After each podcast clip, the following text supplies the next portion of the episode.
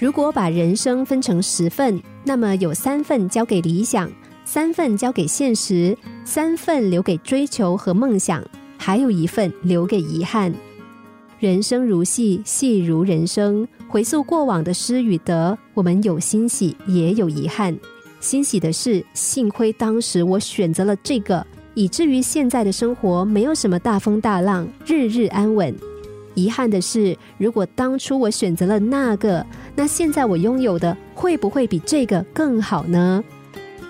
生活很多时候都不会给我们十全十美。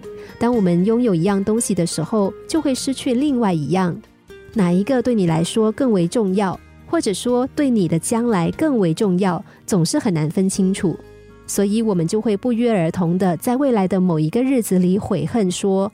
如果当初我换了一种选择，现在是不是会过得更好？这种发自肺腑的种种惋惜，追根究底，还是来自于我们每个人内心深处的那一份贪婪还有欲望。有位古代的皇帝，他什么都不缺，但却总觉得还不够满足，老是觉得缺点什么，但又不知道具体是什么。有一天，国王正在王宫中四处巡视。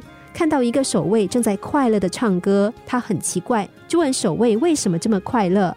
守卫回答说：“我虽然没有钱，但是我能够养活自己的妻儿。我虽然只是一个守卫，但是我的孩子却为我自豪。我的家人都快乐，我为什么不快乐呢？”国王听了，心里很不服气，于是就找来宰相出主意。宰相说：“我有一个办法，可以让他成为九九族奴。”于是，宰相在一个布包里塞上了九十九枚钱币，然后把这个包放在了守卫的家门口。守卫回到家之后，发现了布包，欣喜若狂。他赶紧回到家，关上门，在灯下细细的数布包里的钱币，数来数去都是九十九个。他在门外找了很久，还是九十九个。因为这个不完美的九十九，他本来高兴的心开始变得沮丧。他决定一定要赚回那最后的一个金币，于是从第二天开始，他加倍工作，以便能够尽早赚够一百个金币。他再也没有唱过歌。